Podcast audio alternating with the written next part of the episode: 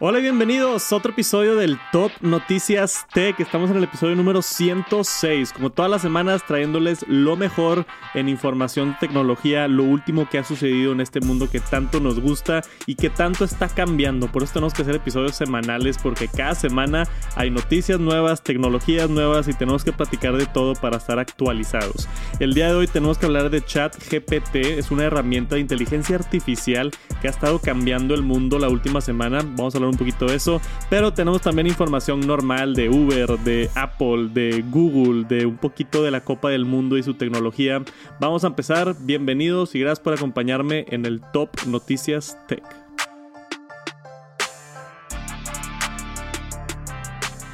Y yo creo que lo más grande en tecnología esta semana fue ChatGPT. Puede que hayan escuchado de esto, puede que no, porque sigue siendo algo muy nuevo, pero es una nueva plataforma que han estado trabajando en esto por muchos años y lo acaban de lanzar en formato beta en la web. Lo pueden probar ustedes si quieren, busquen ChatGPT en Google. Creo que la página es openai.com. Eh, lo que es esto es un robot, como un chatbot de esos, Gera, con los que hablas cuando estás tipo en el soporte de Uber o así, te contesta un robot. Es eso, pero en otro nivel. O sea, esto tiene Déjame te doy el dato aquí exacto porque no recuerdo. 175 millones de parámetros y está entrenado en grandes cantidades de texto para realizar tareas relacionadas con el lenguaje desde la traducción hasta la generación de texto. Entonces, esto suena medio aburrido, pero está impresionante. Yo me metí ayer en la noche y empecé a jugar con esto. Está increíble lo que puede hacer. Hay un ejemplo aquí en este artículo de Shataka que tenemos por acá que no se ve. Déjame me salgo aquí de la página para mostrárselos. Este de aquí eh, dice, por ejemplo, escríbeme un guion de YouTube explicando la teoría de la relatividad de una manera sencilla. O sea, tú le pones un prompt, tú le pones un query, tú le pones una o una pregunta o le dices, escríbeme esto, ¿no? Y te responde en párrafos con mucha información detallada y te lo escribe en lenguaje natural. Entonces vemos aquí la respuesta del robot. Dice, hola y bienvenidos a mi canal de YouTube. En este video voy a explicar la teoría de relatividad de una manera sencilla para que puedan entenderla incluso si no tienen conocimientos previos de física. O sea, hasta te da un intro. Y luego te dice, la teoría de relatividad es un conjunto de teorías físicas desarrolladas por el famoso científico alemán Albert Einstein. Estas teorías describen cómo se comporta la energía, la materia y el espacio en el tiempo del universo. Y sigue y sigue y sigue y te lo explica, ¿no? Entonces esto va a revolucionar mucho el uno, cómo se hace copy en el Internet. Entonces imagínate este, alguien que escribe algún artículo, ahora puede escribir un artículo en dos segundos, simplemente pidiéndole al robot, escríbeme un artículo de la relatividad de Albert Einstein. Y lo escribe. Y es en lenguaje natural. Y es... E, está loquísimo. Es como lo que vimos hace un par de semanas. Has estado viendo las fotos de perfiles de todos que están subiendo con inteligencia artificial. Eso lo que hace es agarra todas las fotos que tú le das de tu propia cara y luego crea arte a través de inteligencia artificial, ¿no? Y tiene unos resultados muy cool también. Yo he querido compartir unas que hice por ahí en Twitter o Instagram, a ver si las comparto después. Pero mm, sorprendentemente, la inteligencia artificial aquí al final del 2022 ya la estamos viendo en implementaciones importantes que ya tienen acceso los consumidores como tú y yo. Ha tenido muchas implicaciones la inteligencia artificial detrás de las escenas. Entonces, por ejemplo, no sé, si tienes un iPhone, Apple utiliza mucha inteligencia artificial. Eh, Siri eh, detecta más o menos dónde estás y si pasas al lado de un café y normalmente tomas café todos los días, te va a recomendar un café. Eso es inteligencia artificial. Pero todo eso está en el back-end. Es para Tú, como usuario no lo puedes controlar. Está como está en el backend, en el código para facilitar alguna tarea o para darte alguna información relacionada. Estas herramientas son hechas este que las podemos utilizar tú y yo. Tú puedes entrar ahorita a ChatGPT y literalmente ver este y probar esto, ¿no?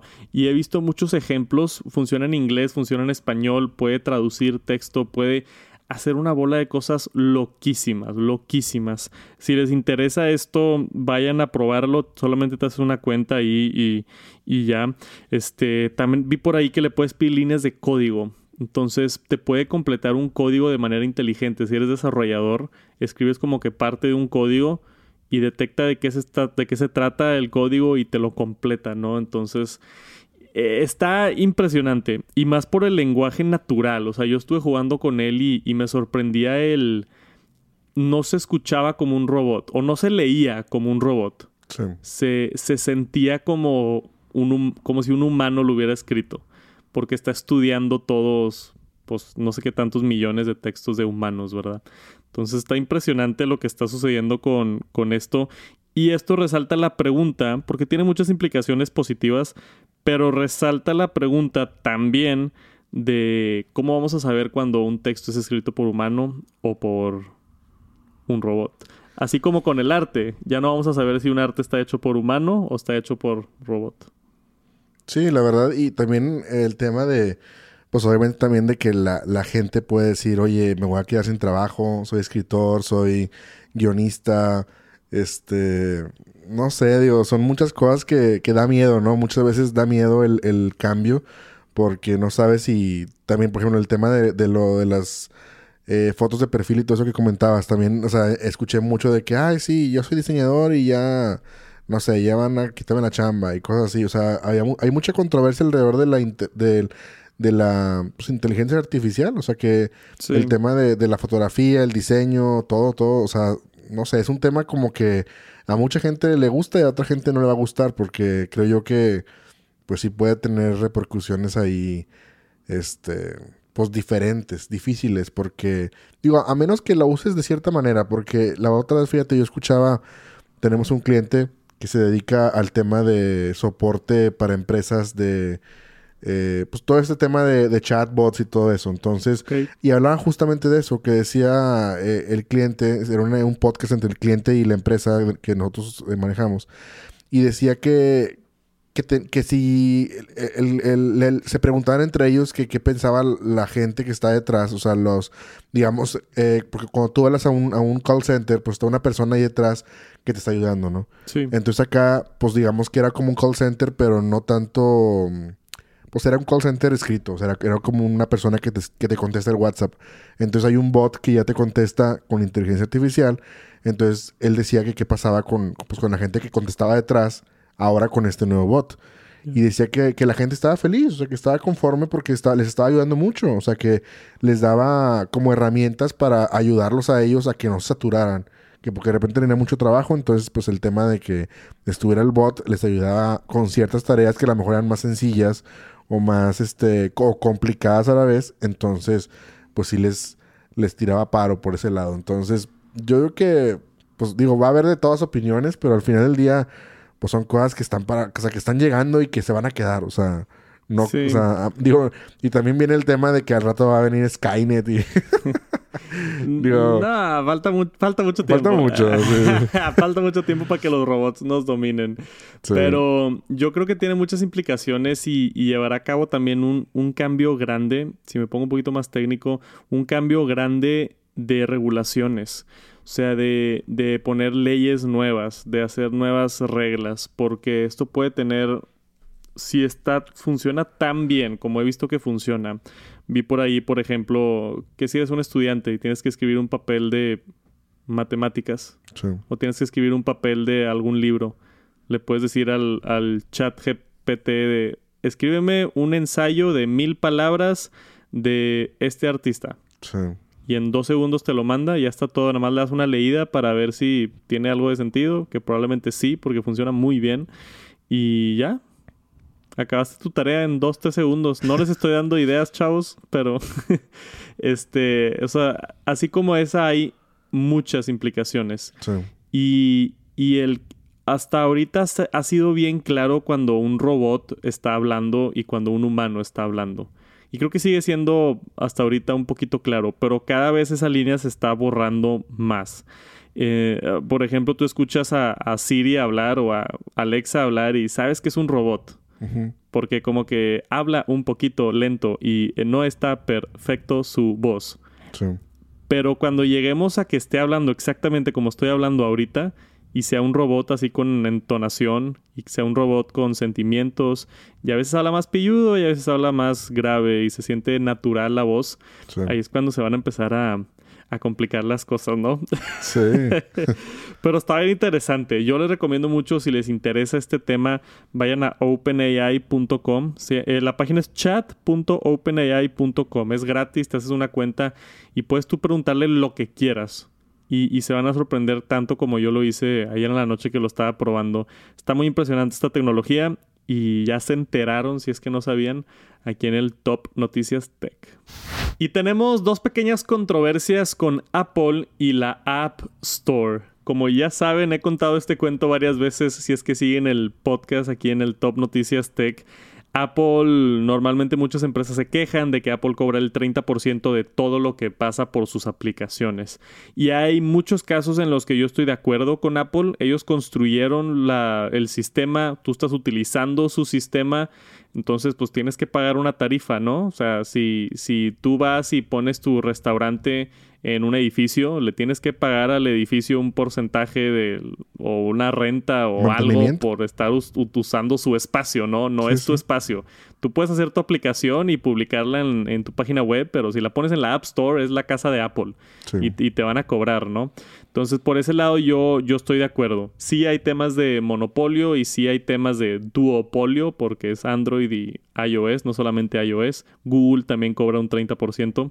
Y Apple los últimos años ha, estado un poquito más flexible. Ahora si haces menos de un millón de dólares te cobran el 15% para ayudar a emprendedores nuevos y tal y tal y tal. Vimos todo el problema con Epic y demás. En este caso, normalmente yo estoy de acuerdo con Apple. En este caso no estoy de acuerdo con Apple. Creo que esto está terrible. Y creo que esto es falta de, de, comunicación de lo que es el espacio de criptomonedas y lo que es el espacio de NFTs justamente.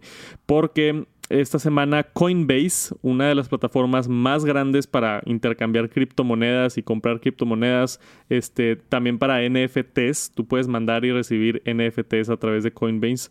Se Coinbase se metió en problemas con Apple, ¿no? Tenemos aquí una serie de tweets que dice, eh, te puedes haber dado cuenta que ya no puedes mandar NFTs en Coinbase desde la wallet de iOS. Esto es porque Apple bloqueó esa funcionalidad y dice que Apple les está pidiendo que cada vez que se mande un NFT tengas que cobrar el 30% de lo que costó para mandar el NFT, que les llaman en el mundo de cripto el gas fee, ¿no? La, la gasolina que se necesita para, para mandarlo, ¿no? Y esto es terrible por varias situaciones. Uno, no estás comprando nada o sea, estás nada más mandando algo, te cuesta mandarlo, ¿no? Entonces, esto para mí lo más similar es como si tú te metes a tu aplicación de banco, vas a mandar una transferencia internacional que te cobran, no sé, 20, 30 dólares por la transferencia internacional, algo así, ¿no? Sí, sí. Entonces, es como si Apple dice, ah, de esos 30 dólares que te están cobrando, yo me tengo que quedar el 30%. Y como que ahí es donde está bien, bien gris y de que, güey, no, porque no estoy comprando nada, o sea, es un costo de transferencia, ¿por qué me estás cobrando el costo de transferencia?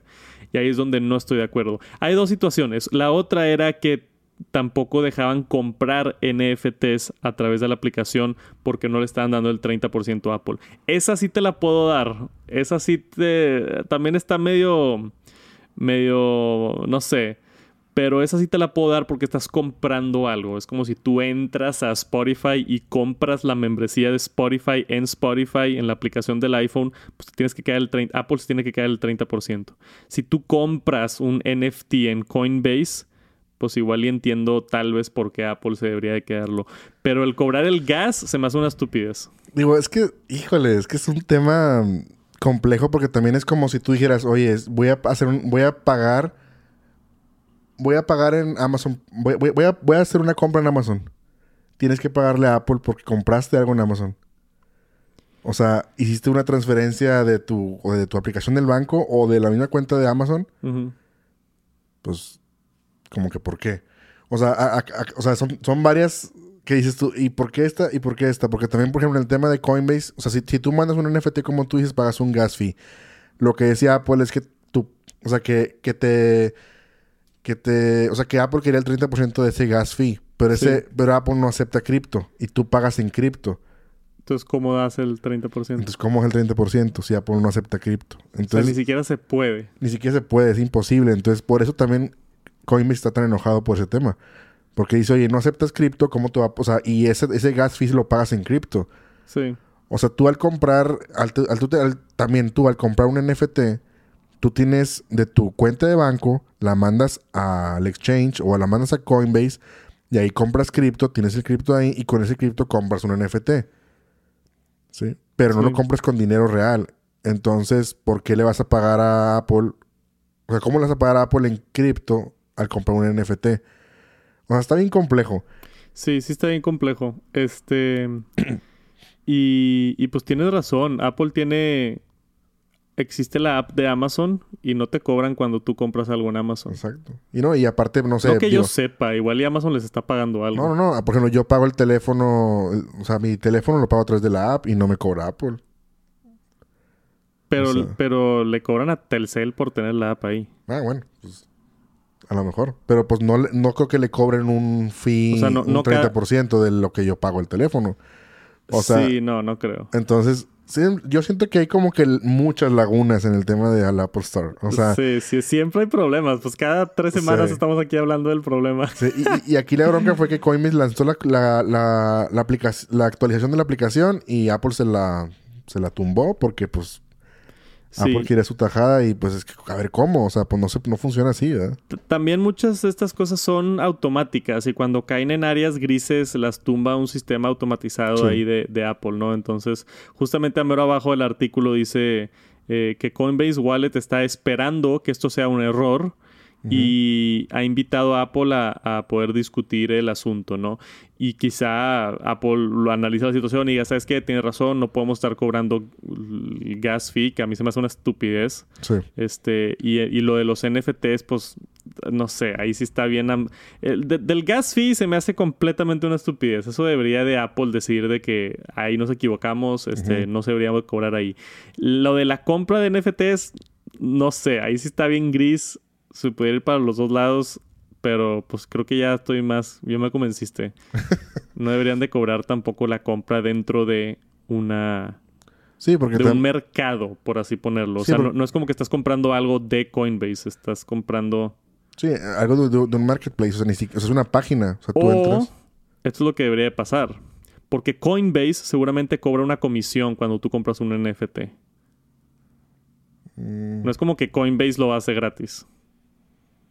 Pues cobra el gas fee, Cobra el gas fee. pero teóricamente el gas fee es para pues para la comunidad, o sea, no es para Coinbase. Pero Coinbase entonces- está haciendo dinero.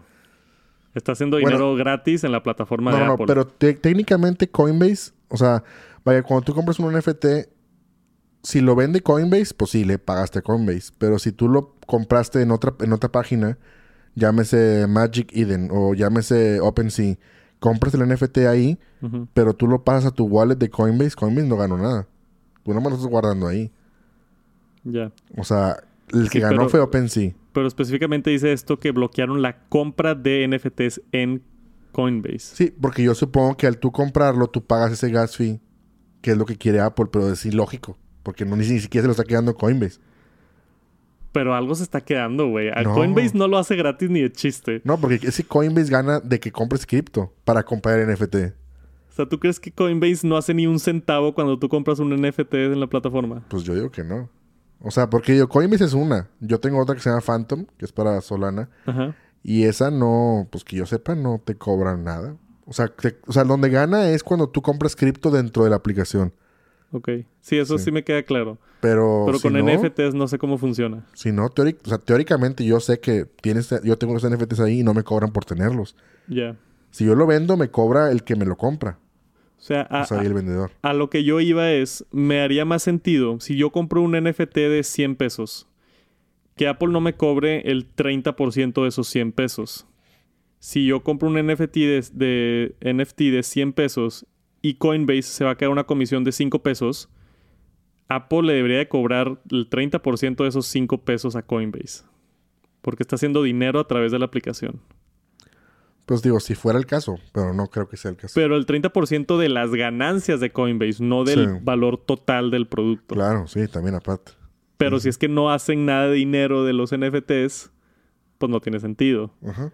Y si es que el gas fee es supuestamente para cubrir los costos de mandarlo, Pero pues igual y ahí también Coinbase anda medio tranza de decir, de, no, es que ese costo no nos los quedamos nosotros, es para la tarifa y puede que sí se estén quedando algo. O sea, yo creo que por eso está medio ambiguo la, la situación.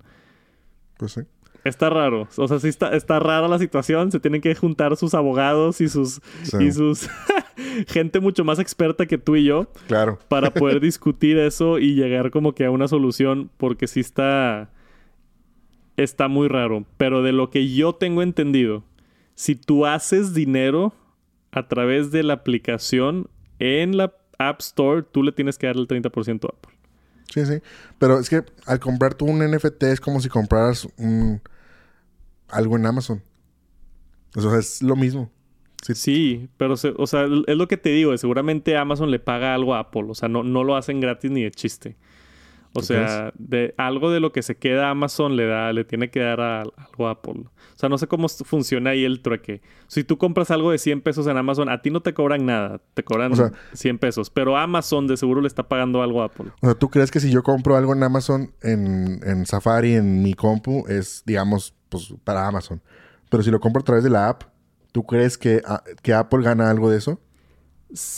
O Apple gana algo de eso o tienen un trueque así de que Amazon le paga algo anual a, Apple no hay manera de que esté la App Store ahí haciendo dinero sin que Apple reciba ni un centavo. O sea, o es, o es un deal así, porque hay excepciones, tipo como eh, Spotify y como otros, hay excepciones donde han hecho así como que trueques debajo de la mesa, por así decirlo, con Apple, de no, pues te pago tanto por estar en la App Store y y, hacerlo. O sea, no, sé bien cómo funciona, pero yo no creo que Amazon.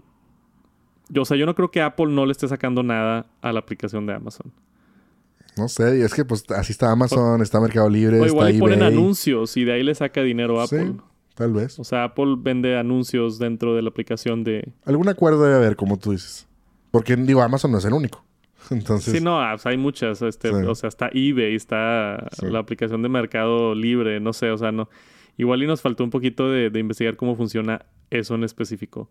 Pero, como te digo, de lo que yo tengo entendido, si estás haciendo dinero a través de la App Store, se supone que tienes que pagar.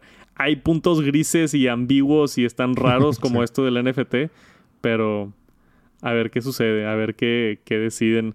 Este, esto acaba de pasar el día hace poquito, entonces este, deberíamos de, de ver qué onda. Porque justamente la otra nota que tenemos por acá es de Elon Musk. Elon Musk tuvo el mismo problema. Eh, él también se estaba quejando del 30% y que no es justo su suscripción de 8 dólares, que Apple iba a quitar el 30%. Y estaba bien enojado y mandando guerra ahí en Twitter. Y luego de la nada lo invitó Tim Cook a darse un paseo por Apple Park y ya se solucionó todo. Sí. O sea, ¿qué crees que haya pasado ahí detrás de las escenas? Llegaron a un acuerdo. Sí. Llegaron a un acuerdo así debajo de la mesa. O sea, no a... Sí, sí. No sé qué haya sido, no sé cuál es el acuerdo, pero a algo llegaron, porque Elon Musk ya está contento. Ah, no, sí, ya estamos a toda madre. Sí. Pues sí, a lo mejor Apple invirtió ahí mucha lana en publicidad. Porque se había, se había rajado, entonces pues a lo mejor regresó. Sí, dice eh, aquí el artículo que regresaron ya a poner publicidad en Twitter. Entonces igual y le dijo a Elon Musk de que, oye, te voy a cobrar el 30%, pero pongo publicidad. O no te cobro, pero esto. O es, lo que te digo de que hay trueques detrás de las escenas sobre estas aplicaciones. Entonces yo no dudo que Amazon tenga algo similar. Yo no dudo que Coinbase vaya a hablar con Apple y van a, vayan a llegar a un acuerdo similar, ¿no? Sí, sí. Eso es más o menos lo, el, tema acá con, con la App Store, pero sí estuvo chistoso eso de Elon Musk, o sea... Sí. De hecho, hay, varias notas al respecto de eso, de que también como que tiene Twitter Blue en pausa hasta que arreglen eso y algo también así vi de que eh, vine con Tim Cook, me dio un paseo y como que arreglamos las cosas. hubo algo así chistosón al respecto de eso de que... Sí, que mágicamente se solucionó y, y ya. También va a estar interesante ver cómo funciona eso. Supuestamente salía en un par de semanas esto de Twitter Blue, entonces igual y en unas semanas o en el próximo TNT, si tenemos información, los actualizamos de eso. Pero sí, mucha eh, controversia alrededor de la App Store. Nos encantaría saber sus opiniones, si es que están por acá en YouTube. ¿Qué opinan de todo este dilema?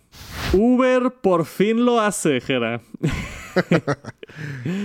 He estado esperando desde que salió iOS 16.1 esta función en mi iPhone porque se me hace genio. La utilicé y la recomendé mucho ahorita en el Mundial. Tú puedes estar rastreando en tiempo real con estas nuevas notificaciones en vivo cuánto, cómo va el partido, qué tiempo va, los goles y demás. Y, y está perfecto para Uber. No sé por qué no lo habían hecho antes. Aparentemente ya está, este, va a estar implementado en la siguiente versión de Uber.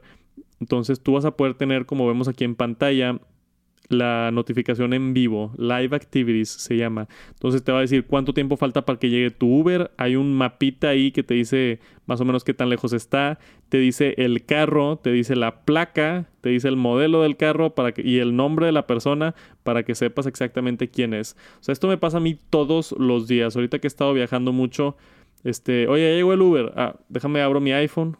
Tengo que abrir el iPhone Face ID buscar la aplicación de Uber, entrar a la aplicación de Uber y luego tienes que picar ahí al carro para saber las placas, ¿no? Sí. Y ahora nada más voy a voltear a ver mi iPhone con mi pantalla siempre prendida en mi iPhone 14 Pro.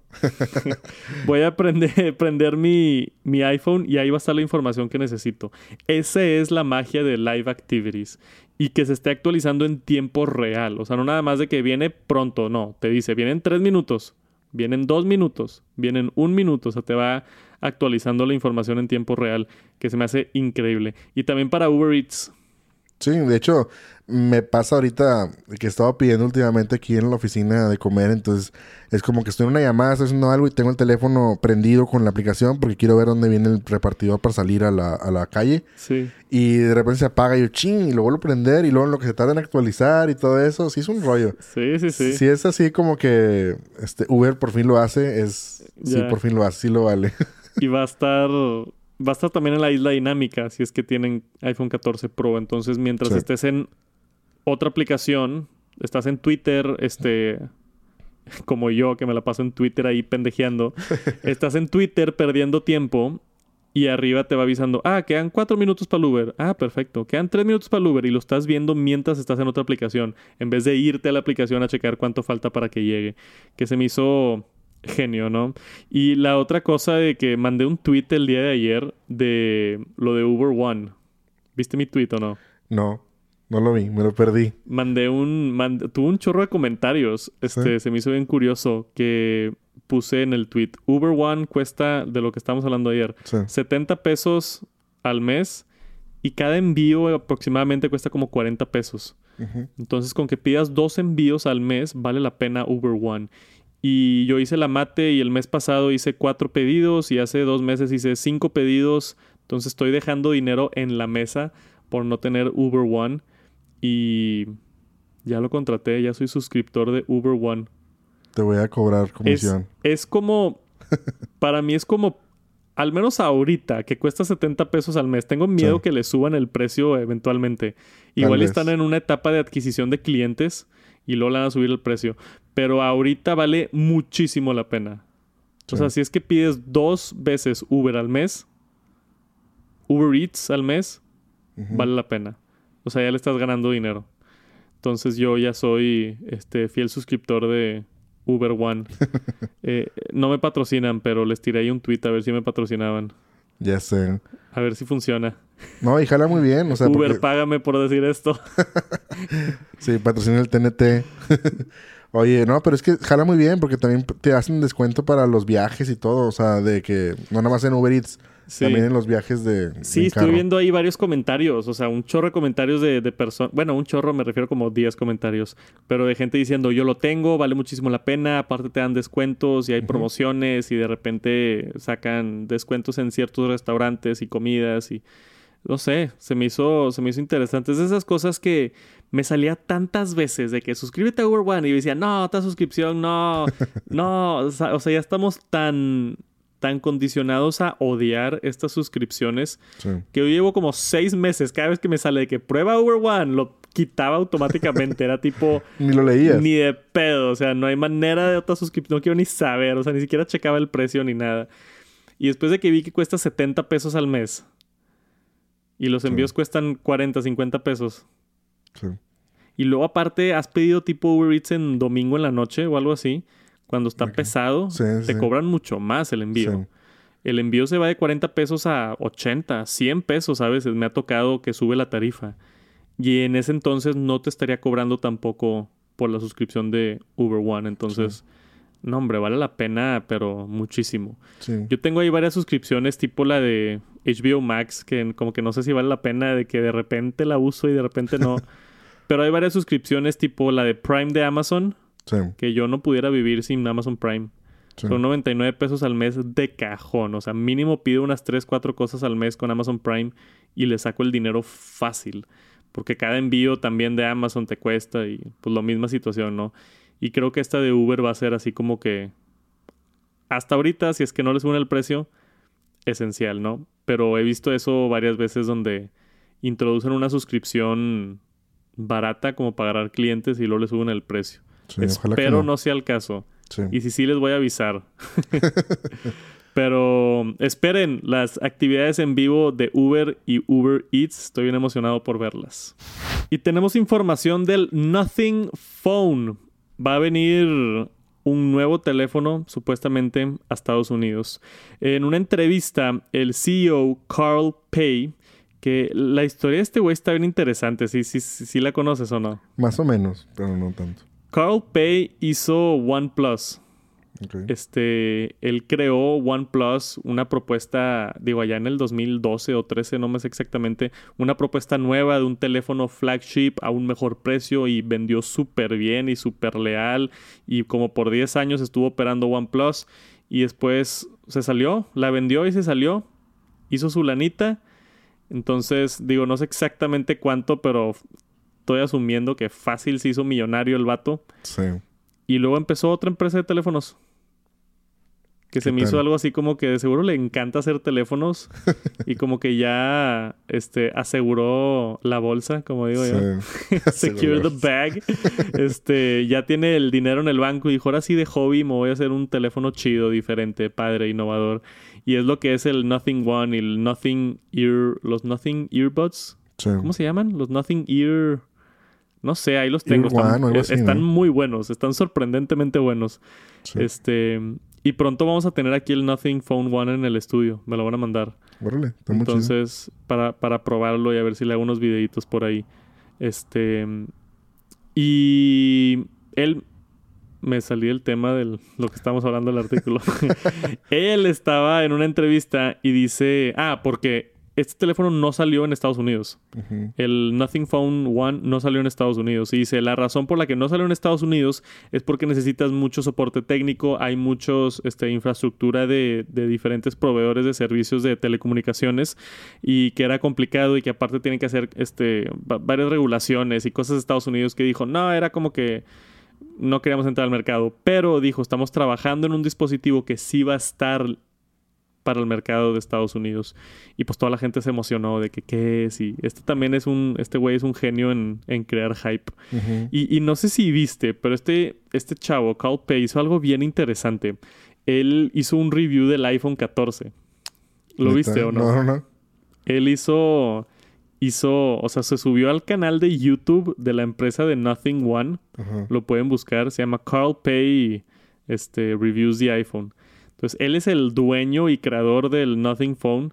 Y se sentó como youtuber, así como se sentó enfrente de una mesa con un iPhone y le hizo un unboxing. Neta. y lo probó por una semana y le hizo un review. Y súper honesto, güey. O sea, neta, está tan, tan transparente el video y tan agradable que me cayó muy bien el chavo. O sea, no es así como que le echa, le echa mucho hate al iPhone y no, está mejor el Nothing. Sí habla del Nothing también y lo compara. Pero por, hay, hay varios aspectos donde dice, oye, la cámara del iPhone impresionante. Sí. Mejor que la de mi teléfono. Impresionante. Y luego hay cosas que dice de que no, esto está mejor acá. Y esto está un poquito aburrido y está mejor acá. Pero súper honesto, súper al grano. Claro que el Nothing Phone vale la mitad de lo que vale un iPhone. Entonces también por ahí dice que pues, si quieres pagar más por la mejor cámara del mercado, pues dale. Pero creo que mi teléfono, en el precio que está, es la mejor propuesta que hay. Entonces me hizo bien, bien chido eso de, de él. Como que muy, muy cool. Y tenemos una actualización que el día de ayer, después de que salió este artículo, sale Pay y dice en Twitter, el Phone 2 no va a salir, como que se, empeza- se empezaron a hacer rumores, la raza de que, ah, va a salir un producto nuevo en Estados Unidos, entonces va a ser el Phone 2. Y salió él en Twitter a decir, esto no es el Phone 2, eh, no va a salir pronto, nos estamos enfocando solamente en un par de productos y no hay planes para sacar un teléfono número 2. O sea, mató todos los rumores así en seco. Que también eso es algo que diría alguien que quiere matar rumores, no sé. Pero está haciendo cosas interesantes esta empresa, la de Nothing, me, me cae muy bien. ¿A ti sí te hizo interesante ese teléfono? Sí, de hecho siempre me ha gustado el diseño. El diseño, las prestaciones y eso de las luces y todo. Pues es como un iPhone. Digo, si lo ves así, es como una, un iPhone clon bien hecho, Android. Sí. O sea, es un. A mí me gusta y los audífonos también. Tienen buen diseño, me gusta lo transparente. Que se vea como que las entrañas. Se ve chido, a mí sí me gusta. Es- lo están haciendo muy bien. Eh, Es difícil entrar en el mercado de teléfonos inteligentes. Está súper saturado. Súper saturado. No, no es fácil llegar con una propuesta nueva y diferente. Y creo que lo tienen aquí. Un eh, buen precio, buen teléfono. Digo, ya que tenga el, el teléfono, le puedo hacer algún review así rápido en Instagram o algo. Pero no sé. a mí- y, y más que nada me cayó bien el CEO. Entonces creo que también eso ayuda como que a, a formalizar no sé, mi perspectiva de la empresa. Pero mm, estén al pendiente de Nothing. Creo que van a hacer cosas muy chidas. Y hace ratito que estábamos hablando de servicios de suscripción, tuvimos la caída, no caída, pero este ahora se va a juntar HBO Max con Discovery Plus, como se anunció hace un par de meses. Eh, no sé, ¿tú, tú eras suscriptor de HBO Max o no? ¿Todavía? Todavía. Sí. ¿Te llegó el correo de que se va a terminar HBO Max o no? No me he fijado, creo que no. ¿No? No. A mí sí me llegó algo así como de que esto va a cambiar o, o ya se acabó HBO Max o algo así. Que se va a acabar, o sea, HBO Max va a desaparecer, se va a juntar con Discovery Plus y se espera que se llame nada más Max, el nuevo servicio. Que pues supuestamente va a tener todo lo que tenía Discovery, que no sé exactamente qué es, pero supuestamente tenía muchas cosas. Entonces se, se- se está juntando para, para poder competir con, con las otras empresas, ¿no? Porque a- a- han tenido un ligero desastre. HBO, tenían HBO Go, tenían HBO Now y luego HBO Max. Sí. Y ahora van a matar HBO Max y va a ser otra cosa. O sea, como que han estado cambiando mucho y no hay una. No hay un branding así conciso. Pero a mí me gusta mucho HBO Max. Tienen shows muy chidos. Este, obviamente ahí está Game of Thrones y está todo lo de HBO importante. Pero tienen cosas como Big Bang Theory, la he estado viendo últimamente. Me encanta esa serie. No había visto las temporadas nuevas. y está en HBO Max. Entonces la razón por la que sigo pagando ahorita HBO Max es por The Big Bang Theory que la veo ahí de repente. Eh, esto supuestamente va a llegar pronto. No hay, no hay como que fecha oficial, pero va a suceder muy pronto. Y esta nueva plataforma dice que va a tener un diseño similar a Disney Plus, donde va a tener este, hubs para contratar otros canales y otros contenidos. Así como lo tiene Amazon Prime también, ¿no? Sí. Creo que tú puedes contratar HBO dentro de Amazon Prime. Sí. Entonces tú pagas la suscripción de Amazon Prime y luego dices, oye, por 100 pesos más puedes tener HBO y, y le agregas a tu suscripción. Se está haciendo un desastre el Sí. mundo de streaming. La neta sí. Un desastre, güey. Extraño los días donde eh, era Netflix y ya. Sí. No había nada más. Tú tenías que pagar Netflix y tenías absolutamente todo el contenido del internet. sí. Y ahora Netflix y Disney y HBO y Hulu y Peacock. El otro día-. Güey, el otro día quería ver algo y lo busqué y no lo encontraba y no lo encontraba y estaba en Peacock. ¿Eso qué es, güey? Nunca lo he No- escuchado. yo, yo no sabía, tampoco sabía qué era, güey. Dije, no puede ser. Y luego Star Plus también. Sí. Quería ver la serie esta nueva, la de la de Ceranos. Mm. La de la chava que... Elizabeth Holmes se llama. Eso va a salir en un video de Tech Santos pronto. Igual ya salió el video de los, de los fails de tecnología. Pero el- el- la empresa está de, de esta chava que decía que con una gota de sangre podía curar el mundo y está en Star Plus y yo no tengo Star Plus, güey. Sí. Entonces, no, hombre. Está siendo un desastre, pero es lo que es porque no hay no creo que haya remedio. Como que ya todos quieren tener su propia plataforma. No, pues ojalá que, que pase como en este caso, que a lo mejor seguramente HBO Max o Disney Plus dijo, o sea, digo, Discovery Plus dijo, ¿sabes qué? Oye, no tenemos suficiente contenido o no estamos produciendo suficiente contenido, vamos a juntarnos y hacer una mejor plataforma, digo, y pues, digo, ojalá que sí lo, lo hagan muchos porque sí es un show tener diferentes, o sea, Sí. y la verdad es que no todos suben tantas cosas, o sea, HBO... Yo lo tengo ahí porque vi la de, creo que es, ahí salió, bueno, vi la de Batman, que salió después ahí. Ah, sí. Ha salido un par de estrenos así muy recientes, pero No suben tanto. no suben tanto, güey. O sea, entonces es como que, mm, o sea, Disney, por ejemplo, Disney también está buena por Mandalorian y todas las de Star Wars, Y Marvel. Marvel. Y también sube mucho los behinds, que también están muy chidos, todos los behinds. Pero llega un punto en el que dices, ya, o sea, la estoy pagando y para qué. Sí. O sea, no sé. A, a mí se me hace curioso que antes teníamos canales de televisión y Sí. DirecTV y así, estaba todo separado. Y luego llegó Netflix y dijo, una suscripción y tienes todo. Sí. Y como que fue la revolución y todo. Y luego los últimos 10 años pues ya se ha dividido y se ha fragmentado otra vez en 20 diferentes servicios de streaming. Yo estoy esperando en un par de años, vas a ver, va a salir alguna aplicación o algo que se va a llamar así de que Stream Now o lo que tú quieras. Y va a, va a estar cara, va a ser de que 50 dólares al mes o va a ser de que 100 dólares al mes Sí. pero va a ser una plataforma que tenga Netflix, HBO, Hulu, este, Star Plus, Peacock Plus, Paramount Plus, Sí. este, y todas en una, ¿no? Y va a ser así como que una suscripción para todo. Y va a ser el ciclo otra vez de, Sí. de contenido. Está bien interesante. Pero esperen, si es que tienen HBO Max, pronto se va a cambiar a solamente ser Max. Y ya va a tener más shows y, y no sé el precio qué tal. Igual y cuesta más también. Pues tal vez. Que eso también pudiera ser un potencial problema. Pero los actualizamos cuando tengamos más información sobre este desastre de servicios de streaming. Y ahorita estamos en el Mundial todavía. Eh, estamos, me refiero a todos los países menos México. no, ya descalificaron a muchos países, no es cierto. Pero andamos un poquito, poquito tristes, ¿verdad, Jera? Sí, sentidos. de sentidos de México que no logra hacer casi nada este mundial. Desde el 78, güey. Desde el 78 han pasado a octavos de final y este año no, no se logró. Eh, ¿Tienes a alguien que crees que va a ganar el mundial?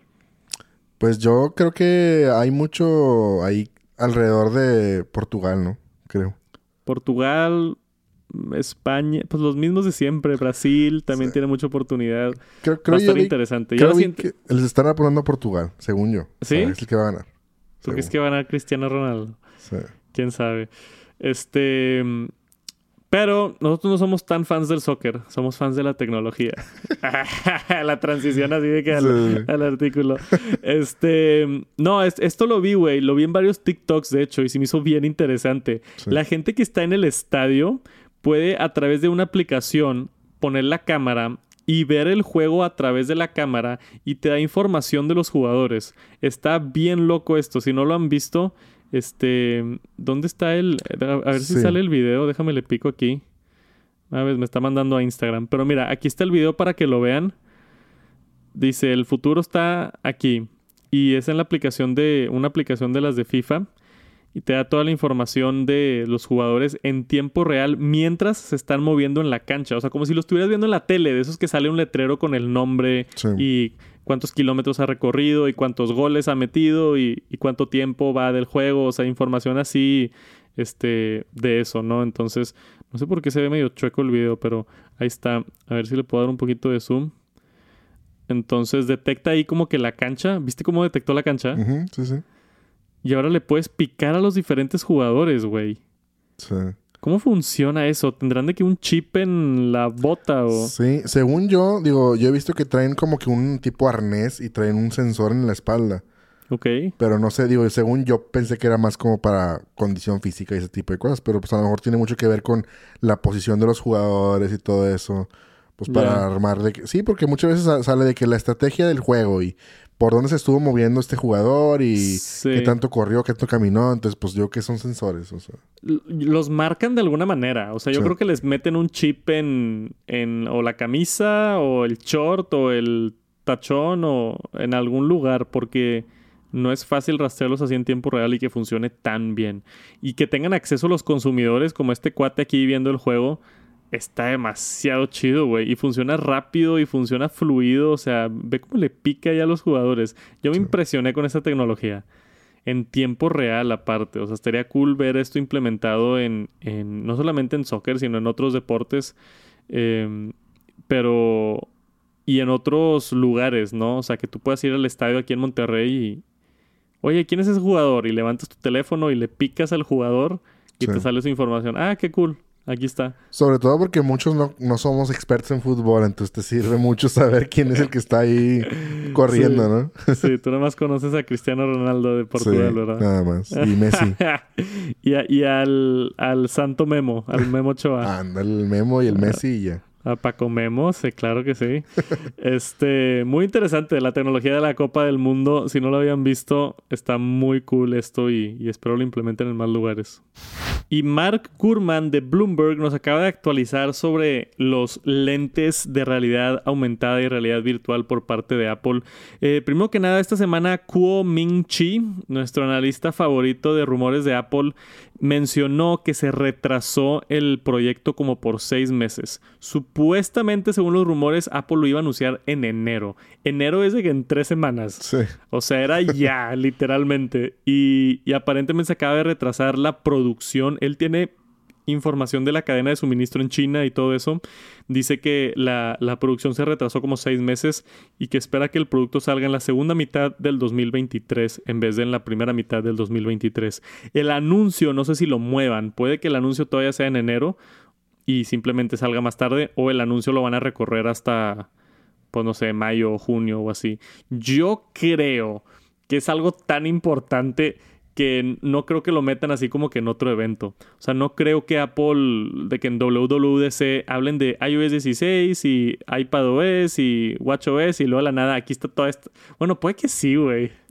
Ahora que lo estoy diciendo, puede que sí introduzcan ahí el nuevo sistema operativo de realidad aumentada y con ello este, anuncien el producto puede ser un WWDC importante, güey. Puede ser. Espero que Apple me vuelva a invitar para, para estar ahí, güey. Va a ser un momento icónico, así como el lanzamiento del iPhone. Una categoría completamente nueva.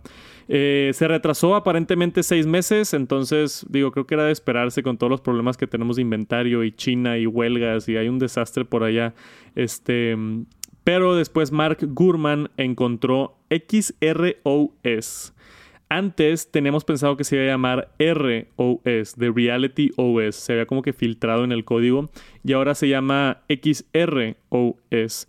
Que esto puede ser, tiene dos interpretaciones de, de esto es yo especulando con mi, mi expertise de fanboy de Apple. XROS, o sea, XR quiere decir Extended Reality. Entonces puede que XROS sea el sistema operativo de realidad aumentada. Y luego ROS, Reality OS, puede que sea el de realidad virtual. O sea, puede que sean dos sistemas operativos diferentes. Uno, uno tipo así como Google Glass, que te pone información dentro de tus... pero estás viendo tú el mundo real. Sí. Y otro donde es completamente sellado yo creo que van a tener de que la misma App Store y así todo, pero puede que por eso se encontró en el código y puede que por eso este, haya dos diferentes. O simplemente ya no se llama ROS y ahora se va a llamar XROS, ¿no? Em, porque se registró la marca. Dice que normalmente hemos visto esto empresas registran marcas porque las tienen que registrar no sé qué tantos meses antes del lanzamiento, pero las registran Apple, hace algo bien inteligente, la registra a otros nombres de empresas. Entonces, la empresa Deep Dive LLC acaba de registrar XROS en Estados Unidos y en Europa y en Australia y en México y en Ucrania y en Japón y en Canadá. Y la aplicación dice que es para head mounted displays y Virtual Reality y Augmented Reality Experiences. Este, Apple no ha confirmado nada, por supuesto. Estos son rumores y especulación, pero está bien interesante, güey. Ya están registrando las marcas, ya se está moviendo hacia adelante el proyecto y yo estoy, güey, emocionadísimo. Llevo cinco años haciendo videos de tecnología en YouTube y cinco años viendo y analizando más que nada teléfonos inteligentes, audífonos y de repente televisiones y otras cosas, pero ningún producto así nuevo, diferente, innovador, algo así completamente fuera de serie, ¿no? Entonces estoy bien emocionado por ver qué hace Apple con su propuesta de realidad aumentada. Esperemos llegue pronto. ¿Tienes alguna opinión fuerte o no? No, no, no. Con eso nos quedamos. Con eso nos quedamos, con, con, con la curiosidad de ver qué está sucediendo por acá en, en este mundo. Si tenemos más información, por supuesto que los actualizamos aquí cada semana en el Top Noticias Tech. Hay una nueva aplicación de Epic Games que ya está disponible para iOS y esto es para mapear modelos en 3D. Está se ve impresionante esto, todavía no la utilizo. Se ve impresionante esto.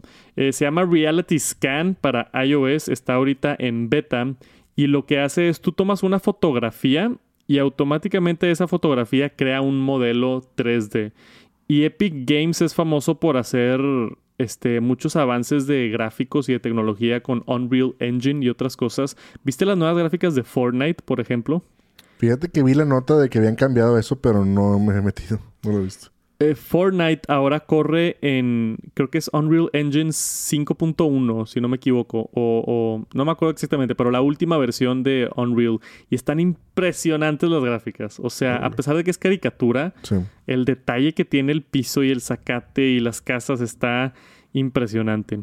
Reality Scan es esta aplicación que estamos viendo en pantalla para iPhone. Entonces vean cómo este demo de, esta persona, cómo le hace por acá y le toma la fotografía de diferentes ángulos y hace Automatic Cloud Processing y te da un mapeo y un escaneo 3D completo a detalle con color y con todo, ¿no? Porque yo he visto otras aplicaciones que hacen esto, pero el modelo 3D sale como que raro, ¿no? Sí. Y sale como que en blanco y negro y no está tan chido.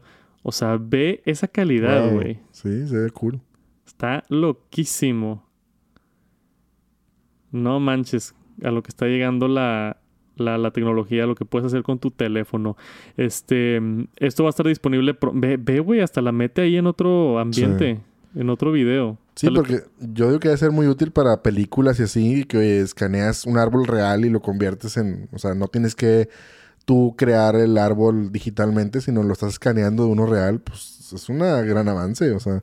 Sí, y que lo puedas levantar y poner en otro lugar. Está bien impresionante lo que está haciendo Epic Games con esta aplicación. Este está gratis en iOS. La pueden buscar. Reality Scan ya está disponible. Eh, hay varios betas y van como que mejorándolo, pero ya está disponible la aplicación si es que la quieren probar. Yo, yo no sé cómo hacen dinero tampoco. O sea, está gratis la aplicación. No pues entiendo si es nada más como que marketing para Epic Games y Unreal Engine o si es no sé si tenga anuncios la aplicación, tal vez, pero. Sí, está raro. Se me hace bien raro que saquen estas tecnologías tan poderosas y gratis, ¿no? O sea, yo conozco gente que pagaría mucho dinero por tener eso en su bolsillo en todo momento. Pero vayan a checarlo si les interesa la nueva aplicación de Epic Games Reality Scan, ya disponible para iOS. Los desarrolladores de Disney han anunciado de manera oficial toda su investigación en un sistema de inteligencia artificial que te hace más joven o más viejo que han estado utilizando en sus programas. Tenemos acá una imagen. Entonces tú puedes agarrar cualquier carra cara, cualquier cara, y hacerla o más viejo o más joven. Algo que en programas como este The Mandalorian, que sale este Luke Skywalker de joven, este, antes lo hacían manual. O sea, literalmente cuadro por cuadro en, en cine que es 24 cuadros por segundo. Sí. Entonces agarran tipo cada segundo 24 imágenes y van ahí y, le quitan las arrugas al actor para que se vea más joven o le ponen arrugas al actor para que se vea más viejo y le bajan los ojos y, o sea, lo hacen manual. Ya Disney desarrolló esta aplicación que lo hace completamente rápido. En un segundo le pones, quiero que esté más viejo, quiero que esté menos viejo. Dice todavía que todavía entran artistas después para como corregir ciertas cositas, para que se vea más real, pero que ya lo hacen mucho más rápido. Entonces se llama Digital Reaging, este, que se utiliza en, en televisiones, en, perdón, programas de televisión y en películas. Pero vemos aquí un ejemplo.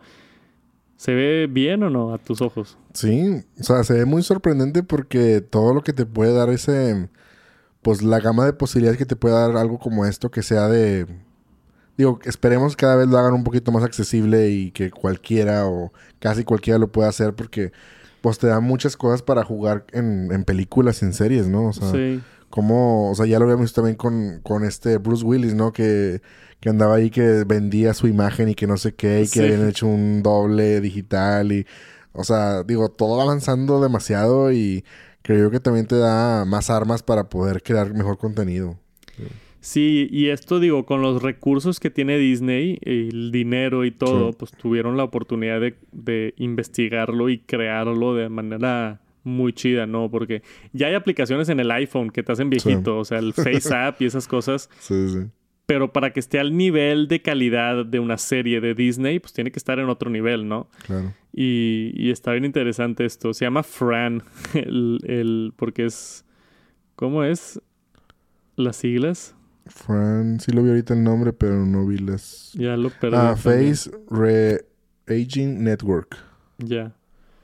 Face Reaging Network. Network. Es el FRAN, el sistema FRAN. Este, y en la nueva película de Indiana Jones sale de joven él también.